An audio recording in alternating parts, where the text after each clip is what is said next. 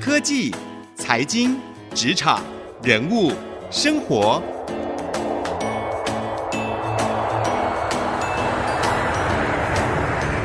创意领航家。听众朋友您好，欢迎收听 IC 之音逐客广播 FM 九七点五创意领航家，我是节目主持人朱楚文。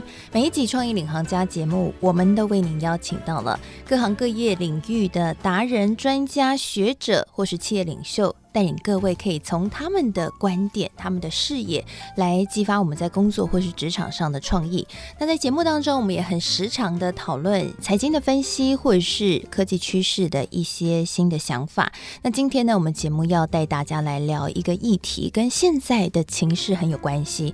近期新冠肺炎疫情持续的延烧，在全球引起了高度的关注。那疫情呢，也在全球扩散，在股市方面。也使得全球的股市面临了血洗。我们说这个血洗就是整个股市面临了大跌的情况。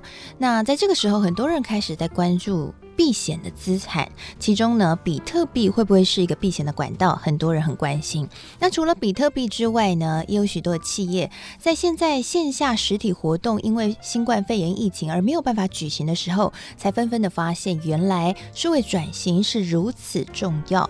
到底这一波的新冠肺炎的疫情，对于这些企业是不是可以带动数位转型的一个新的浪潮呢？而又该怎么转？又该怎么去做？而这其中跟区块链是不是可以搭上一些相关的一些技术来做一些突破呢？今天我们特别为各位邀请到了一位技术专家啊，他是台湾网络认证股份有限公司的策略长杜弘毅杜博士，跟大家聊聊这样的一个科技话题。欢迎杜博士。嘿，大家好，非常高兴有机会来这里跟大家聊一聊。杜博士长期服务于金融科技的领域，曾经主导非常多项的大型金融科技的基础建设计划。那同时呢，近年来也持续参与区块链相关技术的研究。他有一个非常有名的著作，就是《Blockchain 的前世今生与未来》，为金融业界了解区块链机制入门书籍。算是一个推荐的首选了哈，大家都知道这一本著作，同时也是台湾身份识别中心 TWID 建制计划的总主持人，以及国内首创金融函证区块链应用服务的主持人等等。那同时自己现在也是策略长。我们刚刚有聊到，其实这一波新冠肺炎的疫情，除了在医疗生技业引起了很大重视，大家都很关心这新药什么时候开发。那同时呢，在区块链产业，其实也掀起了一股新的讨论的浪潮，分成两个。我们在一开始节目介绍的时候提到的，一个是比特币是不是一个避险资产呢？第二个就是，哎，现在企业开始更关心数位转型的话题，区块链可以帮助企业做到哪些呢？数位转型。现在是不是有更热络的情况？是的，主持人刚刚提到的都是现在大家讨论的重点哈。其实就连我们公司也是在内，就是很多事情都必须用远距的方式或者用科技的方式来取代真正的碰面了哈。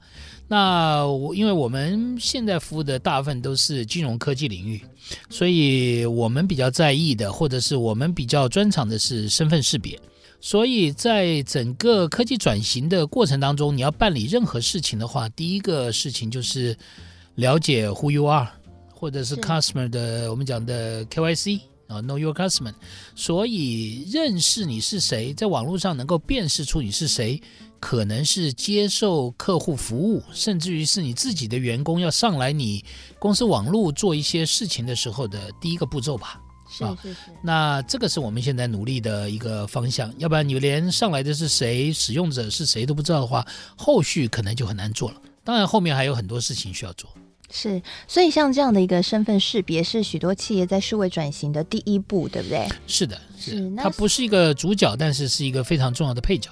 是，哎，杜博士，我其实也很好奇，您自己观察，现在企业对于区块链的接受度有比往年来的高了吗？接受度应该讲说认识度更强了啊，因为早期的时候对于区块链可能因为有一点点进入的门槛，所以了解上会有一些困难。那现在的话，大部分的人对于区块链了解的程度比较高。嗯，所以像这一块的话，在像现在，譬如说因为疫情的关系，掀起了一个数位转型的风潮，区块链会是这些企业可以采行上面，嗯、呃，比较快可以有所突破的吗？可能还是有一些困难，因为区块链真正它应用的地方，在平常，成为主持人所提到，在平常做这个数位转型或者做一些数位化动作当中，就应该已经要渐渐渐渐采用或者是用到了。那么，只不过当你用到了以后，也都已经真正的植入了你的整个机制当中的时候，碰到像这样疫情的时候，真的就是帮忙非常大。比如说，像那会计师去查核的电子函证，对啊，对银行电子函证来讲，那也就是当初这个财经公司出面召集所有的各单位建立这样一个系统，那很多事情都不必人工去做，是啊，也不必信件的往来。那这样子的话呢，全部用电子化的方式来做，利用区块链的不可否认性跟彼此资料分散式储存，但是呃立即的同步整合这样的特性的时候呢，他帮了大家很大的忙，不然你想想看，现在疫情这么重大的时候，如果我们会计师还要到各处去跑，还要去查账。呃，还要去做一些函证的这些东西的话，可能就比较辛苦了。是，杜博刚刚讲的这个观点很有趣哦，就是会计师在签证的这个部分哦，其实就是区块链很好的应用。我之前听过一个说法，也也有请这个杜博士帮我们听听看，这说法是不是正确？很多人说区块链是什么，觉得很困难，但其实它就有点像是数位的印章。就是我们平常如果今天公文要盖印章，需要有个会计师来签证，然后开印章，或是签。明确保说，诶，他看过这个公文了。那如果今天我们全部改成电子化的时候，困难点就在于没有办法盖印章，没有办法签名。所以区块链其实就是放下了这样的一个机制。那这个部分，杜博确实是这样吗？应该说，区块链使用了电子硬件的机制，嗯啊，而不是区块链变成电子硬件。应该反过来，嗯，呃，譬如说我们现在的比特币。它用的是公钥跟私钥的机制，那你用你自己的私钥呢做一个签章，那公钥呢做一个验章，这样做的话可以确定这个交易是你所行使的。那同样的，那这个公钥跟私钥也可能使用的是我们现在类似像自然人凭证里面的公钥私钥，或者是政府发放的这个凭证的公钥私钥，或者是电子金融的公钥私钥都可以。那这些都可以做到不可否认性，只不过在区块链里面借用了这个机制，一起整合到区块链里面，就能够达到刚刚主持人所提到的一个意思，就是到最后不可否认性会更强大。是，所以。简单来说，就是区块链机制含在这个当中，就可以让这件事情可以做得更确实。是的，然后在一切电子化的过程当中，更可以零失误，对不对？是是是，是这样的一个状况哈。那我们刚刚在节目一开始的时候也有介绍，杜博士一本非常著名的书。Blockchain 的前世今生与未来这一本书哦，这本书里面有提到了很多，就是关于区块链它的过去以及在未来的可能一些发展的看法。很多人说区块链是二十一世纪非常重要的新科技，你自己对于区块链也是非常看好，它未来可能会成为一个具有革命性，然后对于每个企业来说都是一个非常重要的一个新的科技发展趋势，或是一个转环点吗？呃，我认为是的，嗯，只不过要加以时间。最重要的是周边的一些事情必须有所配合。我们大家都知道，区块链本身对于电脑来讲是一个耗资源、耗能源的一个做法。比如说，它的一个资料可能复制在所有的节点上面，我们英文称为 node 了哈，这节点分布在所有的节点上。那对于一个交易要能够成功的话，这些节点彼此之间要有共识。我们常常听到的共识决。这些既会耗费了我们彼此沟通的时间，耗费了频宽，耗费了储存的资源。但是这些事情，我相信在不久的将来，我们脑袋里面所谓的耗费，对于现在可能年轻人，等到他们有一天在我们这个年纪的时候，他们会认为那些资源都已经不足为奇了。譬如说，我举一个简单的例子。呃，像楚文比较年轻，您现在所用的手机的能力的话，大概就是我们以前在念大学电脑的对一百倍、一千倍。那同样的，在我们现在用区块链的时候，我们会觉得慢，或者是觉得要储存这么多东西，可能会花费很多的时间、通讯啊等等的。可能三十年、二十年、十年，不知道什么时候这些东西对于年轻人他们那一辈来讲已经不是问题了。那这个时候再来谈区块链的时候，可能变成一个跟日常呼吸、吃饭、喝水一样简单的事情。是，哎，那我好奇，五 G 时代的来临对于区块链的发展是有帮助的吗？哦，当然是有非常多帮助。我譬如说，举个例子，假如我们现在这个地方有一百个节点，代表说每一个交易都要存在另外九十九个节点上面，那么这需要有通讯的频宽。那五 G 它通讯的频宽，对于我们现在的四 G 通讯频宽来讲，啊，那就是百倍、千倍的频宽了。那现在我们认为讲说要做这么样的通讯的话，可能要个好几十秒。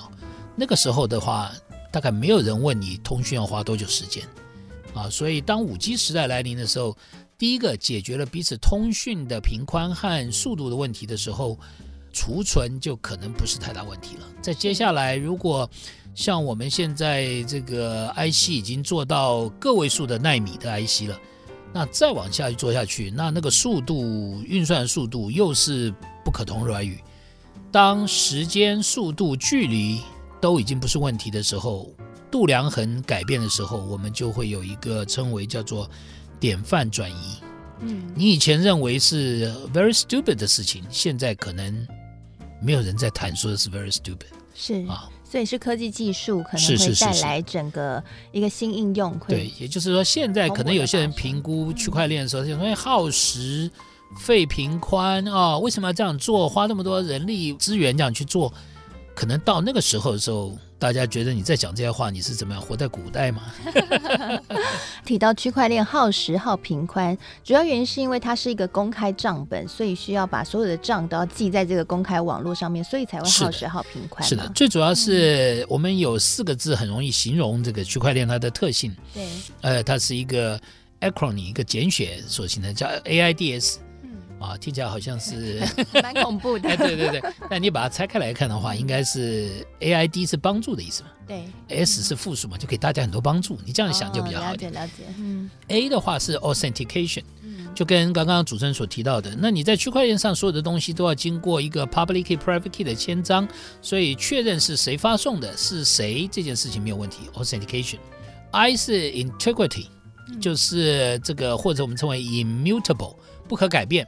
因为你同时存在所有的节点上面，你改了没有用啊，别人另外的节点都没改，对，对不对？当初储存的时候是以共视觉储存进去的，所以你几乎没办法否认，你也不能改变，所以 immutable 这个 I。第一是 distributed 储存，因为 distributed 储存，所以很耗时间沟通。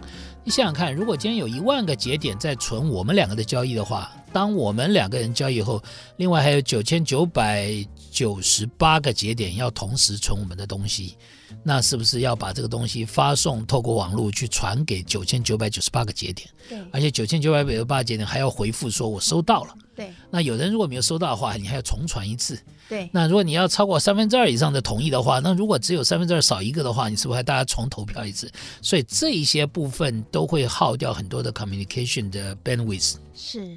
哦，所以这就是区块链的一个技术上的挑战了哈。是是是。那您之前也有曾经分享过，我看到媒体报道里有报道您的这一块分享，就是您认为说企业该不该拥抱区块链，可以参考 A B C D E F G 这个七字的评估准则，可不可以跟我们听众朋友分享一下这个七字是什么意思？因为在当初的时候，有很多人在问我讲说，哎，那杜博士，那请问一下，我们企业该不该用这个呢？或者是有一些政府的机关或者应用单位说，那我们应不该用区块链呢？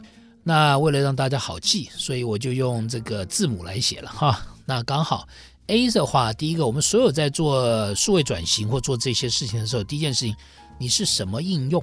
把你的应用写清楚，是不外乎是 Who、Where、When、How、What 啊这几项，你这什么应用？哪些人参与？怎么做的啊？等等的写清楚。写清楚了，你会比较知道你需不需要区块链。是 B 跟 C 的话，刚好是区块链的两个字，叫 blockchain。就你什么东西，就像刚刚楚文讲的一样，blockchain 它是一个账本，你什么东西要记在账本上？是你不会什么东西垃圾都丢到账本上吧？或者是这个资料量可能太大，大到某种程度，你要摆在一百个节点上面，它的 communication time 你不能忍受的。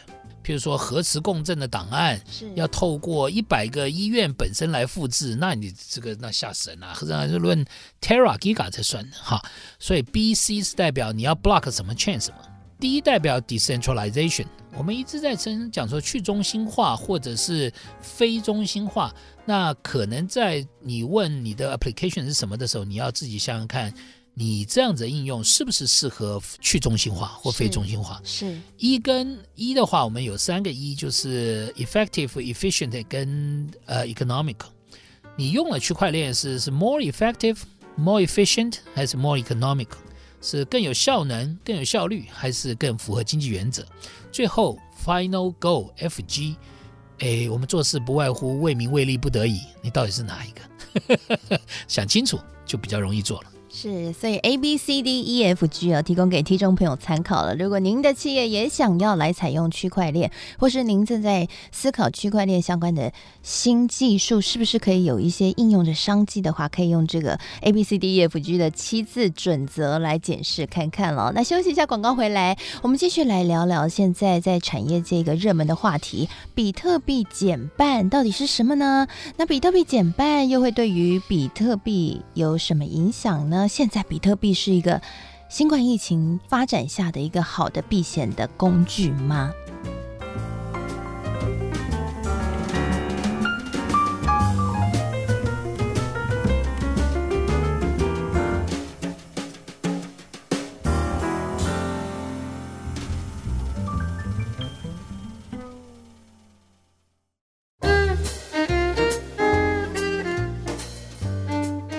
回到创意领航家，我是节目主持人朱楚文。今天呢，我们的节目为各位邀请到了台湾网络认证股份有限公司的策略长杜弘毅策略长来到我们的节目当中，邀请杜博士呢来跟我们聊聊现在企业在新冠肺炎疫情上很多人都关心的一个话题，就是数位转型了，以及呢，比特币是不是一个好的避险资产？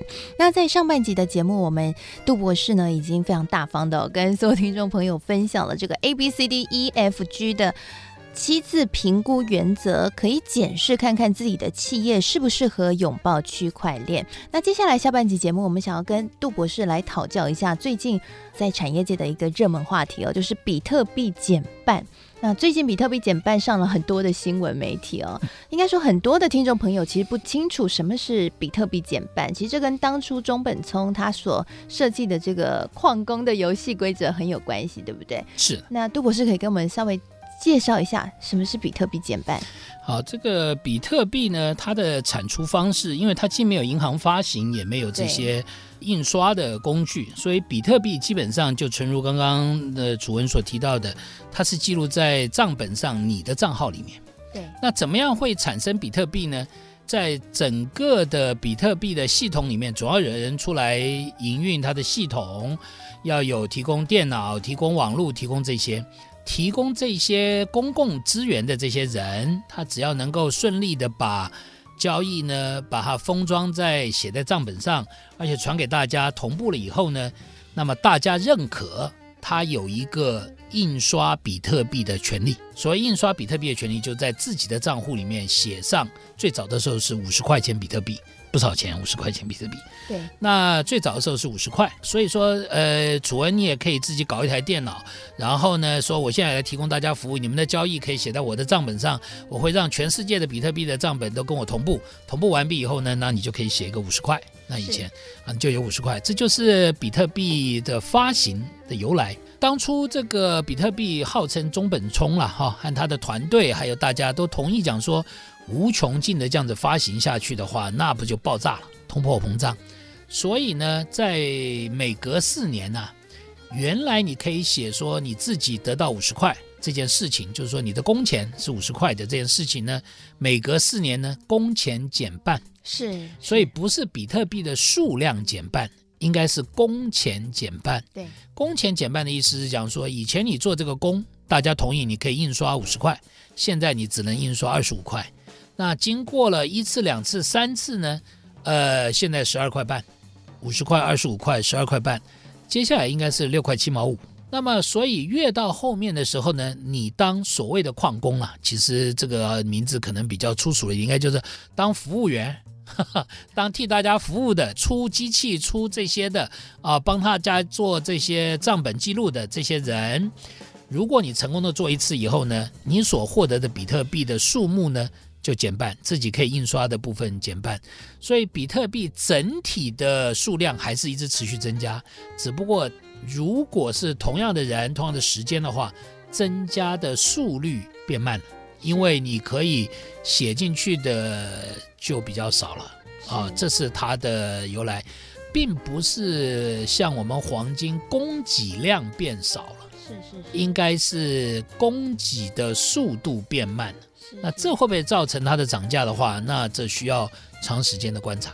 是，简单来说就是，如果我们把比特币叫挖黄金，就是挖黄金可以拿到的黄金的小费，这个变少了啊，或者是你挖出来的黄金变少了，对，挖出来的黄金变少了，对，嗯、所以这个黄金的整体的产量会速度会变慢，对，产量的速度变慢，对对，所以会不会造成这个价格上涨？哎、嗯，比特币是不是价格会上涨？是是是，是，还有待观察哦。那其实最近大家也在讨论一个热门话题，说，哎，现在比特币减半了，这个价格有可能会升高，然后。再加上新冠肺炎疫情爆发，比特币是不是一个好的避险资产？所以很多人都很关注。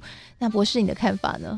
这个也是呃很难讲哈，因为比特币是不是一个好的避险工具呢？应该这样讲，比特币是不是一个好的金融工具？我们现在问他，他如果是个金融工具，才来谈他可不可以避险？对。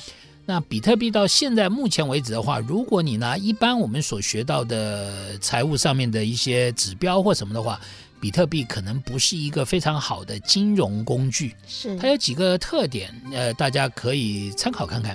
第一个就是讲说，你可以上比特币的这相关的网站上可以看得到，比特币到底为多少人所拥有，是集中在多少个账号的手上，是啊。那么，也许我们这个呃股票市场说这个股票集中在少数人手上，叫做筹码稳定，是。但是从另外一个角度来讲，它的波动也可能是会被这些人所掌握，这是第一个。第二个，比特币的交易本身的记录，它可能分两个阶段，一个阶段是你到交易所跟交易所做一些交易啊或什么的。那现在目前比较速度快的还是集中式交易所。另外一个是交易所要把你的相关性的交易写到链子上面去，或者是你混在它的里面一起写进链子里面去。那这一些都是我们在做交易的一个我们称为摩擦。摩擦本身就会产生几种事情。第一个风险，这件事情到底做完没有？我们讲说这个 delivery and payment 就是。它到底给了你没有，还是你的 payment 到底付了没有？这中间有时间 delay 的时候，就会产生摩擦。第二个摩擦就会有损失，因为你会有交易，会有手续费，会有这些东西。那另外一个就是它的 stability。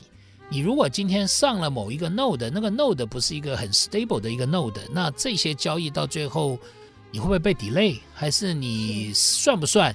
还是你到了某个交易所等等的事情，这一些还没有办法像我们现在一般。黄金交易啊，外汇交易啊，那么样来的稳定，它的作业上有没有那么稳定？呃，目前可能还需要观察。是，好，我们非常谢谢杜博士今天来到我们节目当中跟我们分享。那杜博士刚刚也提点了一个很重要的一个观念啊，就是，哎，要谈论比特币是不是一个好的避险资产之前呢，要先去思考一下它是不是一个好的健康的。金融的工具哦，但是现在比特币出现了几个问题，譬如说像是市场规模太小，筹码都集中在少数人的手中，因此你进去玩可能呢容易会被庄家操控哦，这些都是一些问题。那同时呢，它的涨跌幅是不受限制的，而且这个暴涨暴跌情况是常常出现，所以你有没有那样的一个心脏可以去承受呢？那这个部分也要特别的留意了，提供给所有的听众朋友参考喽。那同时呢，也跟大家提醒了。我们的创意领航家节目现在每一集都上到 Podcast 和 Spotify 上面，所以邀请您可以上 Podcast 和 Spotify 搜寻“创意领航家”，记得要订阅和留评论给我们哦，我们都会看的。那在节目的最后，我们也会将每一集的采访笔记呢刊登在我的粉丝团上面。搜寻财经主播主持人朱楚文就可以看得到了，欢迎一起来加入我们的讨论。谢谢您收听今天的创意领航家，也非常谢谢杜博士。啊，谢谢大家，谢谢来到我们的节目当中。啊、希望今天节目内容对您能够有所帮助了。我是楚文，我们下次再会喽。